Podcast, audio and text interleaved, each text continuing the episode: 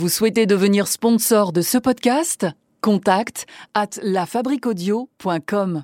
La Fabrique Audio présente La petite histoire. www.lafabriquaudio.com.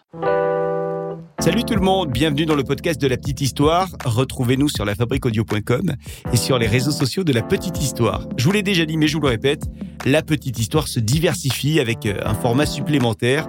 Vous avez été nombreuses et nombreux à demander des petites histoires en lien avec le paranormal et on a donc imaginé un format nouveau. Donc si vous aimez les histoires mystérieuses et étranges, rendez-vous désormais avec la petite histoire du paranormal. C'est le 15 de chaque mois et c'est euh, dans cette même chaîne de la petite histoire.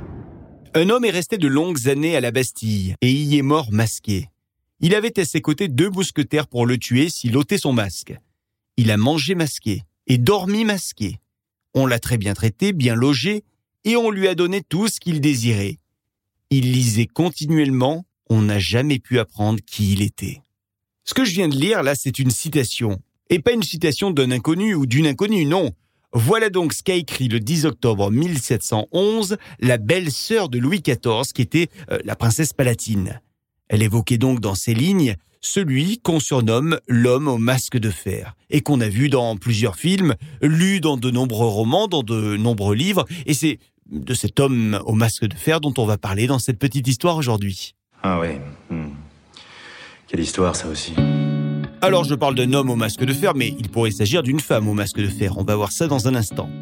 La princesse Palatine qui écrivait donc ce que je vous ai lu précédemment, en 1711, on aurait pu imaginer qu'elle avait, cette princesse, des infos que d'autres n'avaient pas. Eh ben en réalité non, il n'en est rien, elle ne savait rien de plus que les autres. Elle écrivait ces lignes huit ans après la mort officielle du masque de fer, puisque c'est donc le 19 novembre 1703, à la Bastille qu'aurait été retrouvé mort ce prisonnier dont on ne connaît ni le nom ni le motif de l'incarcération. Alors si vous le voulez bien, remontons ensemble le temps pour cette petite histoire aujourd'hui.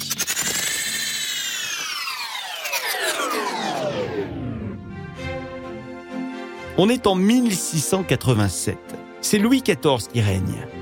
Un matin, une gazette informe ses lecteurs qu'un officier, monsieur de Saint-Mars, aurait conduit, par ordre du roi, je cite, un prisonnier d'État au fort de l'île Sainte-Marguerite. Cette île, elle est en Provence, une petite île qui se trouve juste en face de Cannes. Cet officier, Saint-Mars, eh bien lui, il viendrait d'Italie, de la prison de Pignerol qu'il dirigeait. Et cet officier, donc, il ne vient pas seul puisqu'il arrive avec son prisonnier, un prisonnier masqué qui était précédemment donc dans une cellule de Pignerol. Sur l'île de Sainte-Marguerite, personne ne sait qui est ce prisonnier. Il se murmure même qu'ordre aurait été donné de tuer quiconque prononcerait son nom. Les autres prisonniers euh, le voient donc débarquer dans cette prison de l'une des îles de l'Airain, et on donne à ce prisonnier une cellule, cellule d'environ 30 mètres carrés, avec une fenêtre, des barreaux et avec vue sur la mer. D'ailleurs, cette cellule peut se visiter actuellement. Alors le masque de fer va y rester dans cette cellule plus de 11 ans, de 1687 à 1698, date à laquelle Monsieur de Saint-Mars est nommé à la capitale. Ouais, c'est le roi qui lui demande d'aller diriger désormais la prison de la Bastille. Le voici donc qui arrive à la capitale avec ses valises, mais aussi et surtout avec un prisonnier. Le prisonnier dont il avait la responsabilité euh, à Pignerol, puis euh, plus tard à Sainte-Marguerite. Et les gens voient donc arriver à la Bastille ce prisonnier euh, masqué, avec donc ce, masque de fer. On parle de masque de fer, mais on pourrait en réalité euh, euh, parler euh, également de masque de velours, puisque c'est ce que les témoins ont raconté en le voyant. Il pouvait s'agir à la fois de fer, mais aussi de velours concernant ce masque. En tous les cas, c'est un drôle de prisonnier dont on ne voit le visage.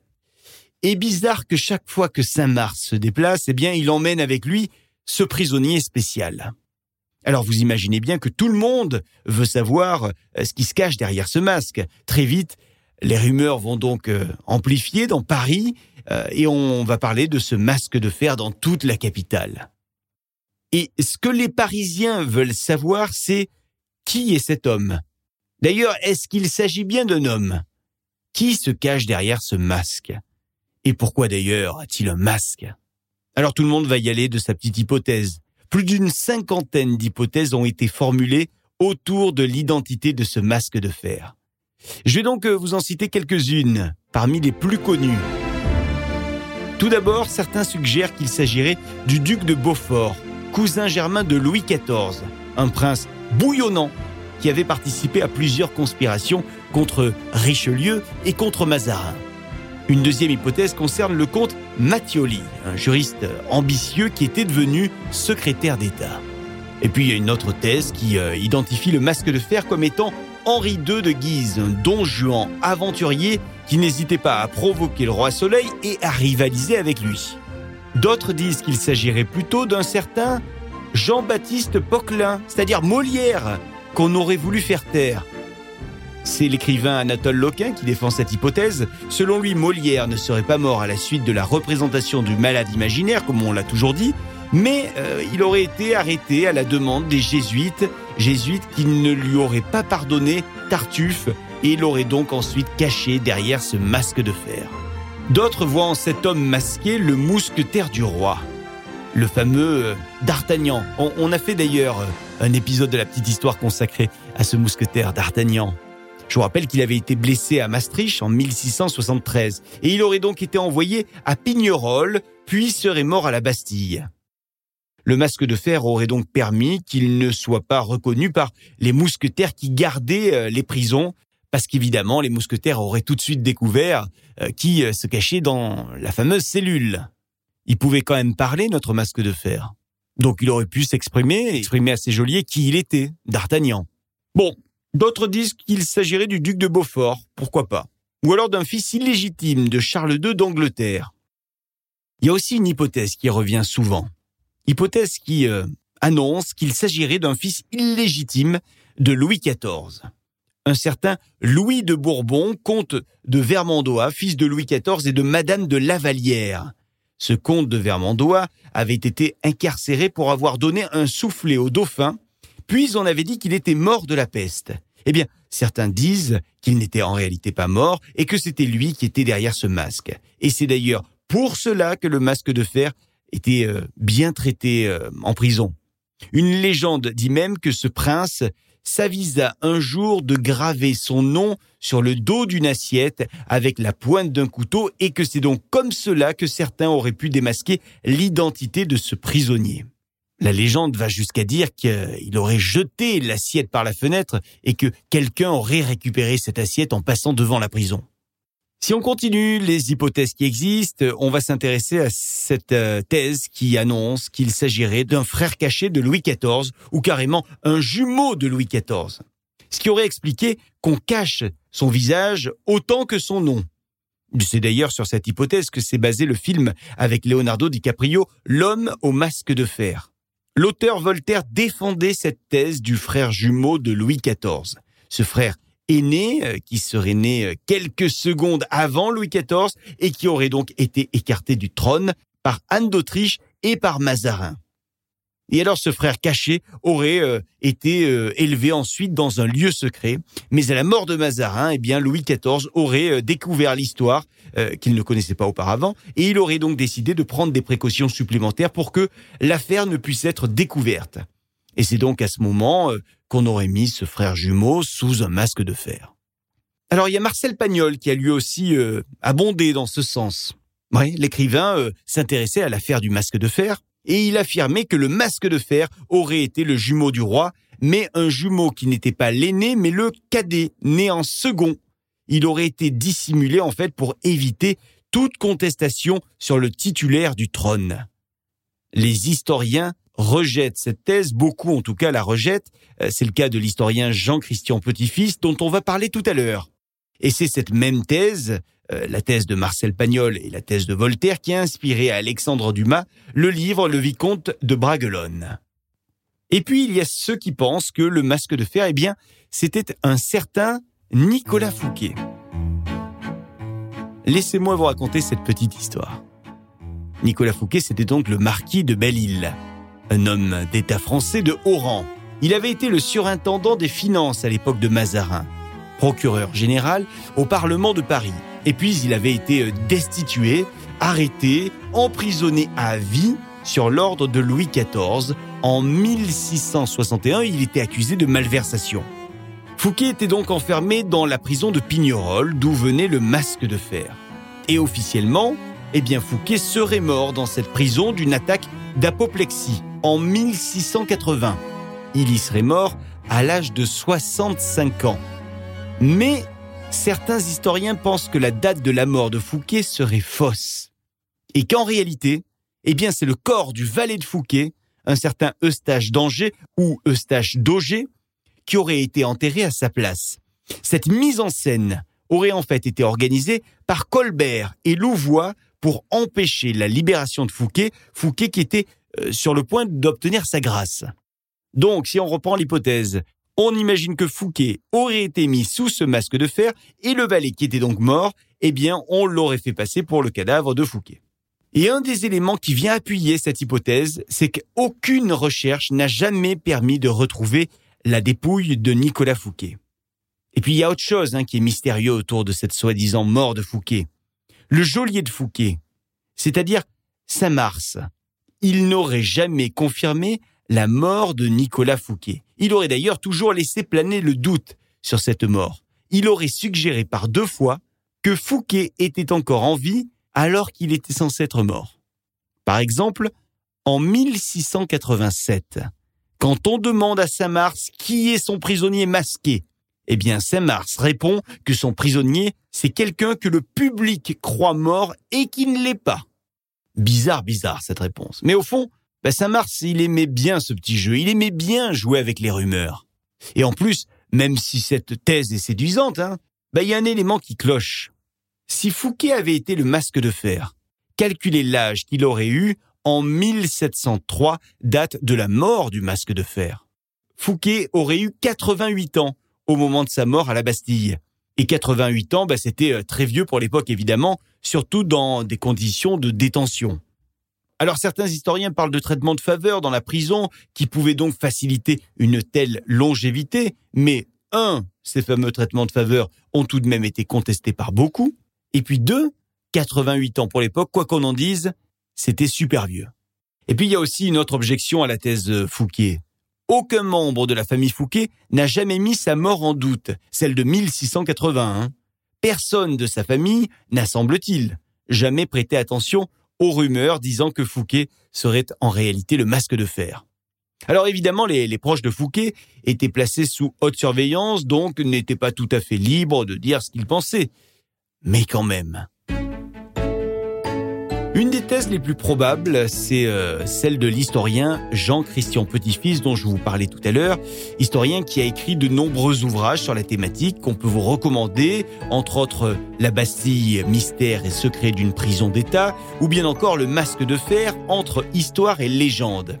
Et alors que nous dit cet historien?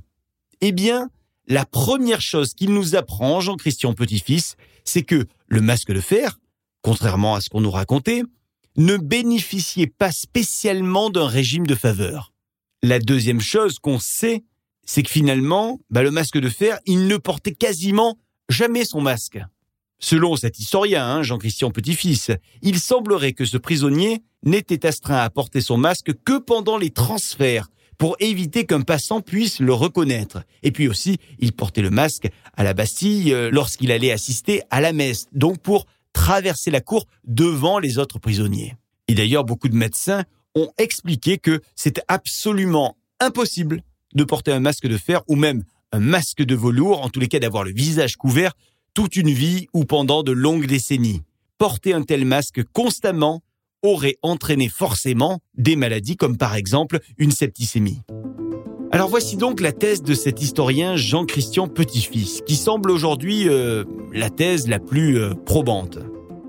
Eh bien, Jean-Christian Petit-Fils pense que le masque de fer n'était ni le frère caché jumeau de Louis XIV, ni son fils caché d'ailleurs, ni d'Artagnan, et ce n'était pas non plus Nicolas Fouquet. Par contre, selon Jean-Christian Petit-Fils, le masque de fer serait en fait le valet de Nicolas Fouquet, c'est-à-dire celui dont on a parlé tout à l'heure, Eustache d'Auger ou Eustache d'Angers, ça dépend comment on l'écrit. Alors qui était cet Eustache d'Angers Eh bien, il semble que c'était un simple valet, Et pourquoi aurait-il été enfermé pendant 34 ans et masqué quand il passait devant d'autres prisonniers? Eh bien pour le faire taire. Donc, Eustache connaissait sans doute un secret. Un grand secret. Très certainement un secret d'État. Mais ce que nous dit Jean-Christian Petit-Fils, c'est que ce secret d'État qu'il fallait absolument cacher au début de l'incarcération du masque de fer, eh bien, il semble être beaucoup moins important au fur et à mesure que les années ont passé, puisque les précautions autour du masque de fer euh, se relâchaient petit à petit. Plus le temps passait, moins on cachait l'homme au masque de fer. Donc, d'après la théorie de Jean-Christian Petit-Fils, ce valet avait un secret. Il aurait été emprisonné pour cette raison, il était au courant d'un grand secret d'État. En fait, selon Jean-Christian Petit-Fils, le valet était au courant des transactions entre Louis XIV et Charles II d'Angleterre. À cette époque, le roi d'Angleterre voulait euh, redevenir catholique et donc des négociations avaient été entreprises entre les deux rois et Eustache d'Auger aurait été chargé de la transmission de la correspondance entre Louis XIV et Charles II. Eustache aurait donc euh, été un petit peu trop curieux, il aurait lu les transactions et Louis XIV aurait ordonné du coup son arrestation et sa mise au cachot pour garder ce secret. Alors l'idée du masque de fer ne serait pas de Louis XIV. En fait, l'idée serait du gouverneur de la prison, le fameux Saint-Mars dont on parle depuis le début de cette petite histoire. Ce que pense l'historien, c'est que Saint-Mars aurait imaginé ce masque pour faire de ce prisonnier son faire-valoir.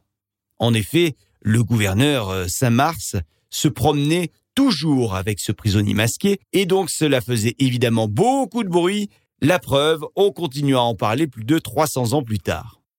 Alors il faut rappeler que Saint-Mars avait eu dans ses geôles des prisonniers prestigieux, de véritables personnalités comme Nicolas Fouquet d'ailleurs, ou bien encore Lauzun.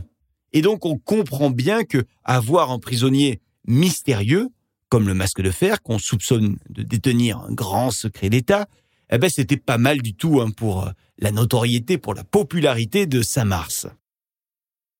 Alors ce qu'on pense donc aujourd'hui, c'est que euh, Saint-Mars était un véritable homme de communication, un homme qui aimait également le pouvoir et qu'il avait compris à l'époque que le prestige ne pouvait aller sans mystère.